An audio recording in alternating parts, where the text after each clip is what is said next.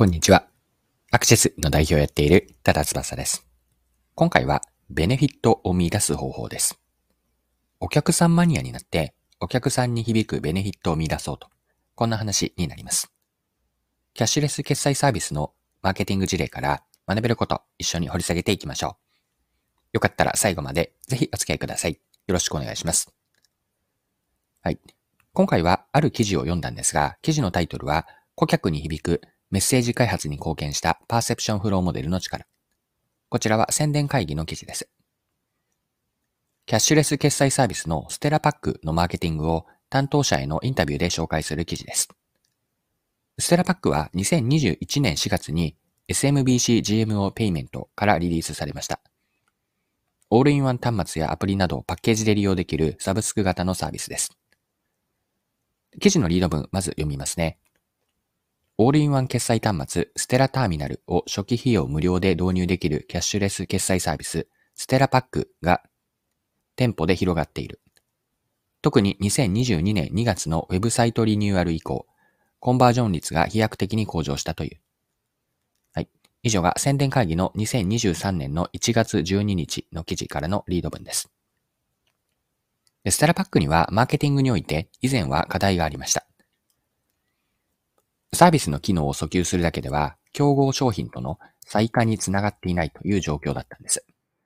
ちらが以前の課題感だったんですが、もう少し詳しくは同じ記事からまた続けて読んでいきますね。消費税増税をきっかけに2019年10月から2020年6月まで実施された経済産業省のキャッシュレスポイント事業、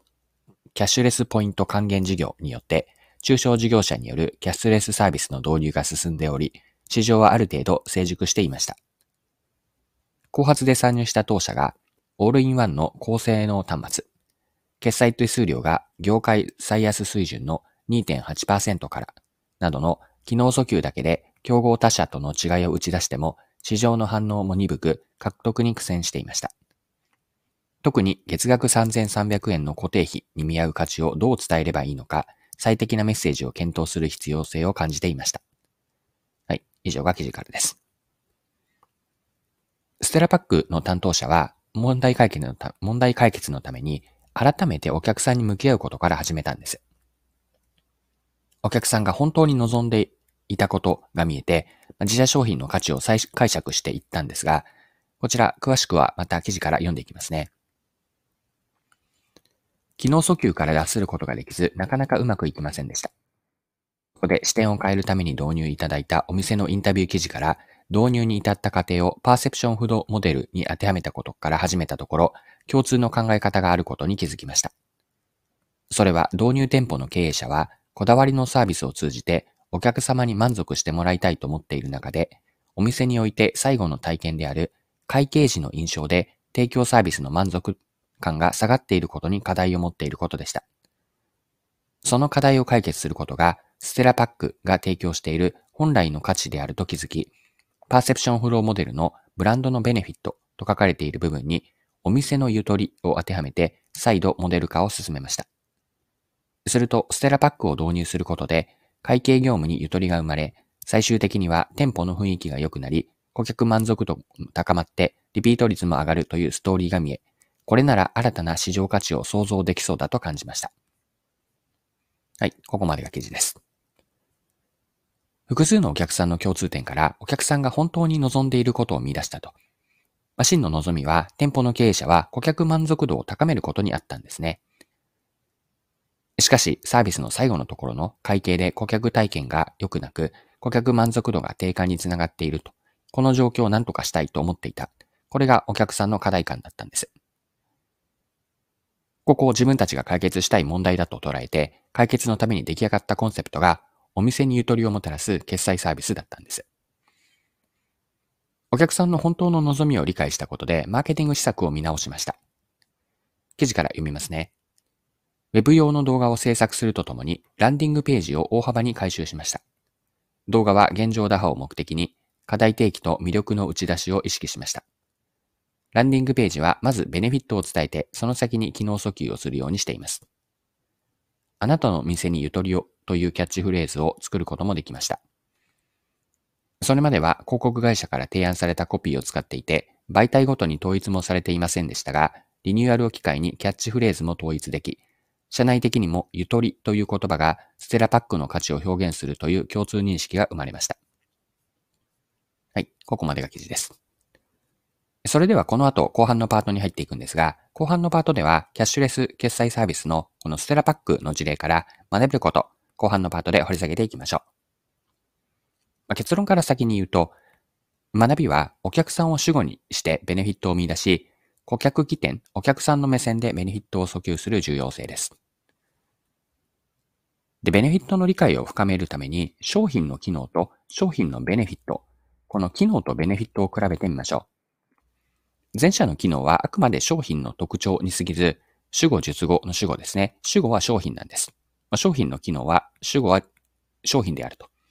stera pack の例で言えば、オールインワンの高性能端末。これが機能なんですね。一方のベネフィットはお客さんが得る便益や価値で、主語はお客さんになるんです。まあ、主語はお客さんと。これポイントなんですよね。 stera pack で言えば、スムーズな会見にすることで、会計にすることで、来店顧客の満足度を高めて、より高い店舗運営ができる。より良い店舗運営ができること。これがベネフィットなんですよ。で、こう、より良い店舗運営ができるというのはお客さんですよね。主語はお客さんになっています。ベネフィットの主語がお客さんだということは、ベネフィットを生み出すためには、それだけお客さんのことを解像度高く理解することが必要になります。置かれた状況や環境、困っていることやニーズ、やっている行動、まあ、時にはお客さん自身も気づいていない奥にある心理までですね。これらを幅広く深く捉えて、お客さんを構造的に理解していくと。また、同じお客さんでも常にお客さんは変わっていきますよね。よって、顧客理解を、まあ、仮に完璧だと思ったとしても、そこからまたお客さんは変わっていくので、お客さんの理解をやめずやり続けることも大事なポイントです。以上のような解像度を上げていったお客さんの理解から、いわばお客さんマニアと言えるようなレベルですね。お客さんマニアと。こんなレベルになるまでお客さんを理解していく。そこからメイベネフィットを見出すと。これがお客さんマニアになることによるベネフィットを見出すやり方かなと思うんですが、 stera pack の事例が興味深く学びがあると思ったのでご紹介をしました。はい。そろそろクロージングです。今回はキャッシュレス決済サービスの stera pack を取り上げて学べることを見てきました。最後に学びのポイントを振り返ってまとめておきましょう。ベネフィットを見出すためのお客さんの理解という話だったんですが、ベネフィットとはお客さんが得る便益や価値です。主語はお客さんなので、ベネフィットを見出すためには、お客さんマニアと言えるようなレベルを目指すといいでしょう。具体的にはお客さんが置かれた状況、何に困っているのか、どういうニーズがあるのか、どういう行為をしていたり、行動しているか。